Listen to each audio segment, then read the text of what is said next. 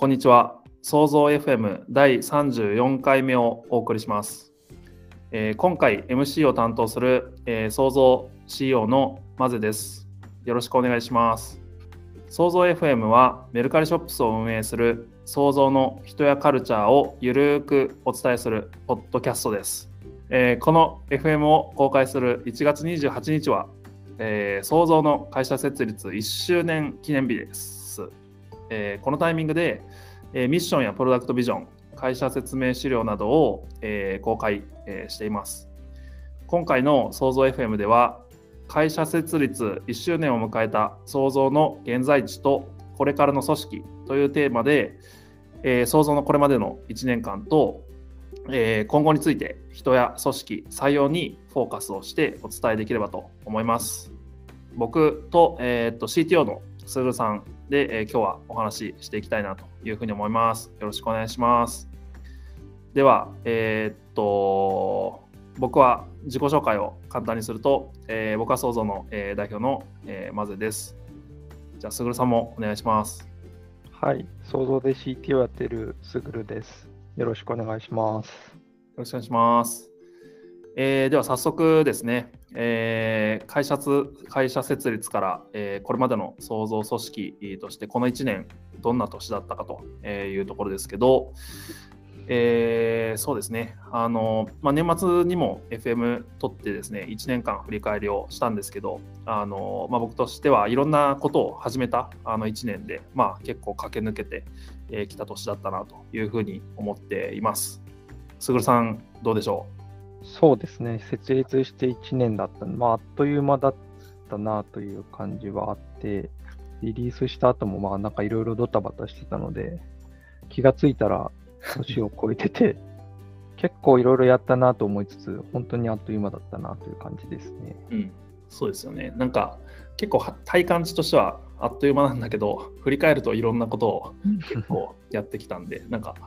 なんていうんですかね、うん、あのある種の密度が濃い感覚があるかなと、えー、思ってます。で、えー、っと今回ですね、あの1周年に合わせて、えー、創造のミッション、えー、としてですね、えー、できるを作る、想像した未来を早くという、えーまあ、創造のミッションと、えー、メルカリショップスのプロダクトビジョンとして、えー、e コマースは新しくなれるメルカリショップスで全ての人と物に新たな価値をという、えーまあ、メルカリショップスのプロダクトビジョンをそれぞれ、え、公開してるんですけど、これをこう作ってきた、え、背景ですね、えーまあ、ちょっと込めた思いみたいなのをちょっと話できたらなというふうに思っています。そうですね、えっと、僕が込めたところの思いで言うと、あのこれ、あえて創造のミッションとメルカリショップスのプロダクトビジョンをこう結構あえて分けて、えー、います。で、あの創造ミッション、まあ、創造の中であの結構メンバーのメンバーとも話すワードとしてあのエネーブルするっていうあのキーワード。英語のエネーブルっていう、えー、できるようにするみたいなあの意味合いの、えー、と用語を結構よく使っていまして、あの、なていうんですかね、いろんなその方々、まあ、僕らのメルカリショップスだと事業者の方々とか、あの買い手の方、えー、がお客様だったりするんですけど、まあ、そういった人たちの、えー、一人一人のこうやりたいっていうことを、あのまあ、実現をさせていってあのそれぞれの可能性をこう広げていけるような、まあ、あの社会であったりとか、まあ、そういったことを実現あのさせていきたいなという意味を込めて、えー、そのこと自体を作るという意味あの意味でできるを作るっていうふうにあの言葉を、えー、作ってます。で、えー、っと想像としてはあのメルカリグループの中でもあの新規事業特に似合う会社としてあの率先して、まあ、あの未知なる領域にチャレンジをするというところで、あの想像した未来を早くというあのワードを入れていて、あの僕らがいろんな、あのなんていうんですかね、あのまだ不確定な、えー、まあ、不確実な部分も、あの早めにこう早く動いてですね、あの検証していって、あの想像しているような未来をあの早めに早く実現させていくと。ようなあの意思を込めて作ってます。はい、まずはミッションの方についてえー、すぐるさんからも、えー、っと、思いのところをちょっと聞きたいなと思いますが、どうですかね？そうですね。あの、エンジニアの観点で話をすると、その、まあ、エンジニアってこう技術を使って何かを成し成し遂げるみたいなのがやっぱり大きな自分たちの、まあ、能力の使い道になってくるんですけど、自分たちのスキルのことを考える、こう自分たちのスキルアップをエンジニアが考えることは結構あるんですけど、その他の人ができるそのことをもっと可能性を広げるみたいな観点で仕事をするっていう視点を、まあ、このミッションで持てるのはすごくいいことだなっていうふうには思っているので、そのエンジニアみたいな、そのクリエイティブな職種ですかね、エンジニア、まあ、あらゆる職種が僕はクリエイティブだとは思うんですけど、エンジニアみたいな、そういう職種、何かこう、ものを作る職種が、あの、何を作るのかっていうときに、世の中の人々がこう、やりたいと思っていることを、こう、可能性を広げてあげるみたいなものを作っていくのは、すごい難しいミッションだと思うんですけど、あの、すごくいいミッションだなと一方で思うので、あの、まあ、なんでしょうね。なんか月並みですけど、いいミッションだなと思いますね。そうですね。うん。なんかまあ、あの結構クリエイターというか、まあ、ものづくりをするあの価値をこう作り出すっていうような、まあ、結構そのイメージがあるようなワードになってて、あのすごい、まあ、新規需要になってるあの想像らしいミッションかなというふうに思ってますね。はい。で、次、もう一つがですね、あのメルカリショップスのプロダクトビジョンで、えー、ここが、まあ、e コマースは新しくなれるメルカリショップスで全ての人と物に新たな価値をというあの言葉を作ってるんですけど、えっと、僕からここにあの込めた思いとしては、結構まあ、ここ、あのどちらかというと社内向けの目線をこう、あのー、なんていうのかな、統一させる意味も込めて、えー、作ってるんですけど、えー、っとですね、結構いろいろありまして、この e コマースで新しくなれるっていうところについては、えー、っと大きく3つあります。で、1つ目が、あの今回、まあ、メルカリショップスっていうのが、機能がこう、新しい機能が出るだけではなくて、あのまあ、これまでフリマアプリ、メルカリというところでやってきたあのところに対して、あのこのショップの、えー、っとサービスがこう加わることで、まあ、C2C とこの B2C をこう合わさったあのフリマとショップが合わさったより広い意味でのマーケットプレイスにあのメルカリのサービス自体をこう進化させていくというところがあの必要になるので、まあ、その意味を込めてるっていうのは1つ目です。で2つ目は、あのそうですねあの結構メルカリショップスがこう作ってきたあのきっかけになったところなんですけども、あのまあ、コロナ以前においては、まあ、こういうネットショップとかあのショップを作ること自体はあの本当に、まあ、ある種興味があるような方がやるようなことだったかなとは思うんですけど、あのまあ、コロナ以降ですね、あのここがその今までそういうものに興味がなかったりとか、まあ、インターネットとかそのパソコンとか、まあ、そういうものにそこまであの得意じゃなかったりとかする人でもあの結構ここオンラインで物を売るみたいなことを考えざるを得ない状況に結構あのシチュエーション多くなってきているかなというふうに思っていてあのそういう人でも使えるようなあのサービスを作るという意味であの誰も置いていかないあの e コマースという観点の意味合いを、えー、2つ目に込めてます。で3つ目にはあの、まあ、そういったこうなんていうんですかね今までの既存の、えー、e コマース体験、ではないものをやっぱりあのそういった方々には求められてくるかなというふうに思っているのであの既存の延長線上ではなく新たにそのコマース今必要とされているあのコマース体験をあのしっかり新たに発明をして作り変えていくっていうことを、えー、してほしいという意味合いを込めてあのこのそれが3つ目ですねっていうところであの e コマース新しくなれるというあの言葉にしてます。で、えっ、と、もう一つの2つ目の文においてはあのこの e コマース新しくなった結果どうなるのかみたいな観点であの今まで、まあ、いろんな要因でこの e コマースのマーケットプレイスに出てこれなかったような人とかものっていうのが、まあ、僕らがこうあのショップスをちゃんと作っていくことであのマーケットプレイスに、まあ、それぞれが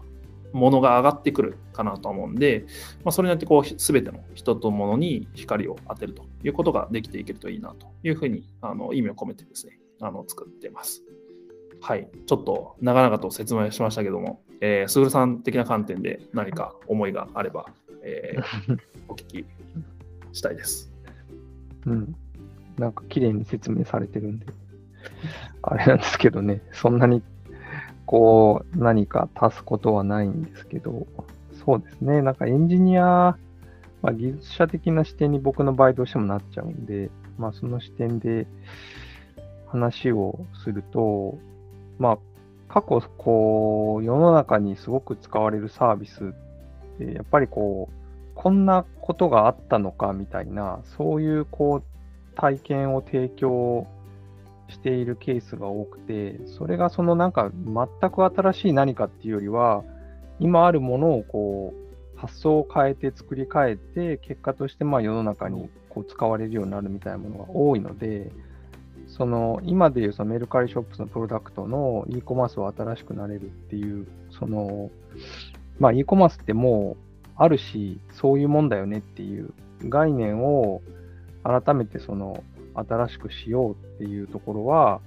あの、新しい市場をこう、作り出していこうとか、まあ、新しい市場を作ると、そこにやっぱりいろんな思いとか、いろんな人が関わってくるんですけど、そういう何かこう、今までにないものをこう作っていこうっていうのは、まあ、エンジニアからしてみても、どういう人からしてみても結構、まあ、まあ、興奮するじゃないですけど、すごくチャレンジングで面白い領域だと思うので、今の今今の e コマースに満足せずにもっと良いものを作ろうっていう、そういう気込みは、まあ、やっぱ新しい市場を作る原点かなというふうに思います。ありがとうございます。そうですよね。で、新しいものを多分作ろうとすると、まあ、それに伴ってこうエンジニアリング的な必要なその使うツールであったりとか、アーキテクチャのところだったり、まあ、あとは組織とかも、結構そこに向けてあの、まあ、考えながら作っていくっていうところはあの必要だったりもするかなというところで、えー、次の、え、質問につながるんですけども、えー、っと想像で、えエンジニア組織で働く、え魅力や、えご入社される、え候補者様にどんなことを期待しているか、すぐるさんからお伺いできますかという質問ですが、若干かもしれないけど。そうですね。まあ、あの、ミッションとかビジョンにある通り、こう、新しいものを切り開いていこうみたいなところによりフォーカスを置いているような組織風土だったり会社になるので、まあ、やっぱりスピードとかはすごく速いですし、意思決定もすごく速くて、こう、昨日決まったことが今日変わるとかもまああることなので、まあ、そういうこう、時間の流れの速い場所で働く魅力っていうのは、まあ、結構たくさんあって、なんでしょうね。例えば、10年時間の遅い会社で働くのと、まあ、1年時間の早い会社で働くのと、まあ、同じぐらいの経験を多分積めると思うので、まあ、そういった意味では、あのすごく魅力的というか、密度の高い時間を過ごせるかなっていうのは魅力としてあると思いますし、あとはその、まあ、新しいことを何かやろうっていうふうに考えると、あの、なんでしょう、ね。命令通り何か動いてればいいとか、そういう発想にはやっぱりならないので、何かこう、なんでしょうね、解決策を見出さなければならないとか、こういうことをやりたいんだけど、今までの会社では解決できてない。じゃあ我々だったらどうして解決しようかっていうことを、なんあのなんかこう、どっかから回答が来るからそれをやればいいんだよね、みたいな風にはならないので、やっぱ自分たちで考えて、こう、で、なんかこう不確不確実な答えを出して、それを実践してやっていくみたいな、そういう取り組みになっていくので、なんでしょうね。その、まあなんかこう、だらだらだら過ごすっていうよりは、割と考えて、いろいろ考えて、ああだこうだ言いながら、こう、物事を進めていくっていうふうになるので、まあ、良くも悪くもやっぱり自分のその、そういう考える力みたいなのを洗練させるような、し、まあ自分の考える力をこう、十分にチャレンジ、挑戦できるような、そういう環境になっていると思うので、あのまあ、期待値としてはやっぱり、どんどんチャレンジできるかどうかとか、まあ、そういうこう、考えて答えを出すみたいなのに対して、すごく前向きに取り組むことができるかとか、なんかそういうところはその大いに期待したいなというふうに思ってますし、まあ、多分そういう人が活躍できる場所があるという会社だとは思ってますね。なので、そうですね。なんで、まあ、やっぱり自分で考えて動いてっていう人をどんどん後押ししたいし、まあ、そういうことを考えてる人たちがどんどんこう、